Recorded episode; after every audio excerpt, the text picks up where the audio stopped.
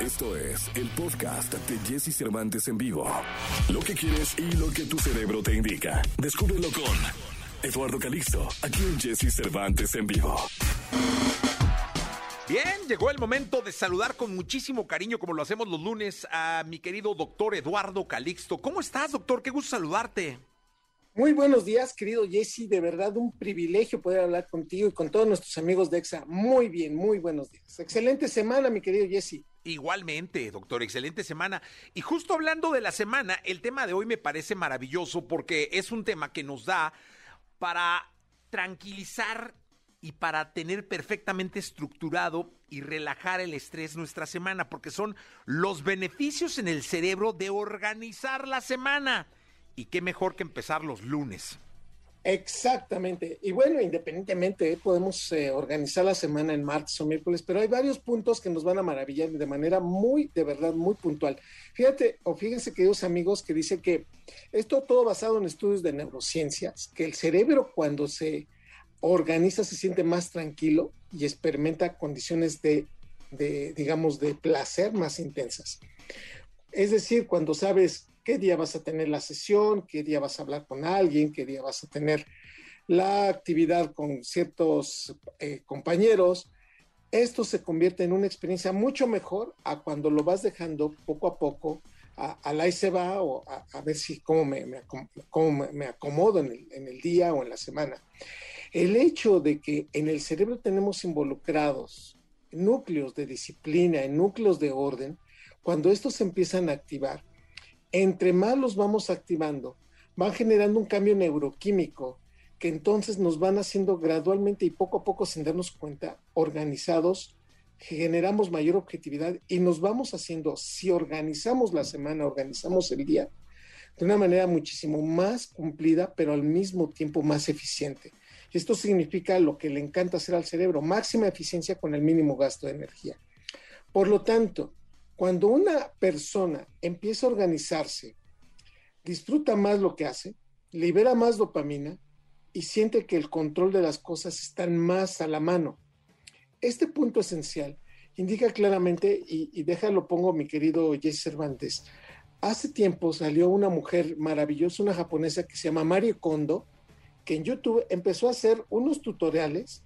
Hazme favor de cómo, cómo, cómo organizar tu closet cómo arreglar tus cuadros, cómo arreglar tus cajones. Y uno se queda pensando, eso, eso de qué tiene, qué tiene que ver. Pues queda demostrado que en el campo de las neurociencias, cuando una persona empieza a ordenar más, se hace más eficiente en las matemáticas, se hace más eficiente al hablar, puede comunicar más con menos palabras y lo interesante, puede disfrutar mejor los momentos independientemente que si estos son en el trabajo, en el transporte o cuando estás escuchando música. Lo interesante de todo esto es que muchas personas dicen, bueno, para mí el peor día de la semana es el lunes, ¿no? Y para muchos dicen, no, el mejor día de la semana son los viernes.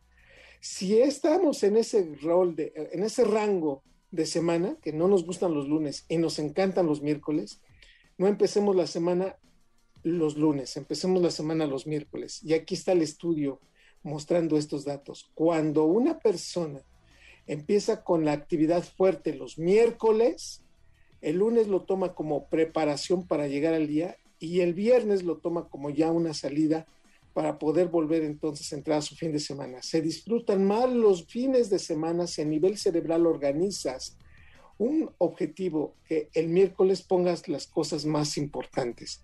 El cerebro jerarquiza todo el cerebro es capaz de modular, que es lo más importante, Jesse. Pues bien, nada más para que vean ustedes la importancia de organizar un día, una semana. Se duerme, se duerme mejor, o al menos entras más rápido a sueño REM.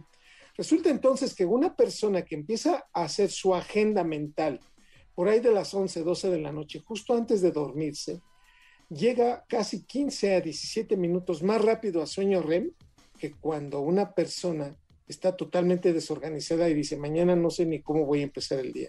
Aquellos que dicen, mira, a las 8 voy a hacer esto, a las 10 aquello, a las 11 esto, a las 3 voy a comer, a las 5 hago esto, sin mezclar emociones, simplemente con empezar a tratar de vivir la experiencia de la organización, el cerebro empieza a organizar también que incluso poco a poco y gradualmente empezamos a mejorar nuestros hábitos de sueño. Yo sé que muchos en este momento van a decir, el doctor Calixto, ¿qué artículos está leyendo? Pero les tengo que decir que si poco a poco llevamos este orden de manera inmediata a nuestras conductas, la sensación relajante genera una percepción de satisfacción y un incremento de autoestima y sobre todo de control, que es lo que hace que el cerebro empiece a descansar mejor, desarrolle mejor sus actividades y por supuesto tenga una mayor, de, una mayor nivel de eficiencia en la semana, mi querido Jesse. Pues la verdad es que sí, que, que qué buen, qué buen tema tocamos, porque creo que yo justamente pensaba en mí. Ahora que estabas diciendo, soy alguien que sí tiene como estructurada la semana. A mí luego lo que me pasa, doctor, es que cuando rompo con eh, la, agenda, tengo un compromiso a las 4 de la tarde y ya voy tarde o algo, empiezo como a angustiarme para ajustarlo y que no se me rompa lo demás, porque siento que sería como un Tetris, ¿no? Que si rompo algo, trun, se me cae todo. Entonces, eso me hace llevar un ritmo, incluso hace que se me pase más rápido el tiempo. Por supuesto. Y esta condición hace que entonces el cerebro vaya haciendo hábitos y, yo entiendo que tú tienes un hábito del horario y de, los momentos de llegar tarde, pero yo te diría, también está en uno ¿eh? adaptarse a eso. Así que el hecho de que uno sienta tarde te va a poner, fíjate nada más, ¿eh? cuando estamos ya en, el, en la sensación de voy a llegar tarde, voy a llegar tarde, y sí vas a llegar tarde, eso es un hecho, hace que prácticamente incluso después de la cita o después del evento, hora y media después te la pases muy mal. Entonces, al cerebro no hay que darle el mensaje de voy tarde y me voy a quedar mal y, voy a dar una mala impresión. No, simplemente es voy tarde, asumo, pero después del evento me voy a acomodar a lo que venga. Así que, de hecho, uno de los malos elementos para empezar el día, querido Jesse, es sentir que vamos tarde. Y para terminar el día, no sabes. Es de lo peor para, para poder no ser porque pospone todo, incluso el descanso reparador. Híjole, pues entonces seamos puntuales. Qué gran lección. Gracias, doctor. Hasta el próximo lunes. Un abrazo, queridos amigos. Un abrazo, mi querido Jesse. Hasta pronto. Hasta pronto. El doctor Eduardo Calixto con nosotros. Escucha a Jesse Cervantes de lunes a viernes de 6 a 10 de la mañana por Exa FM.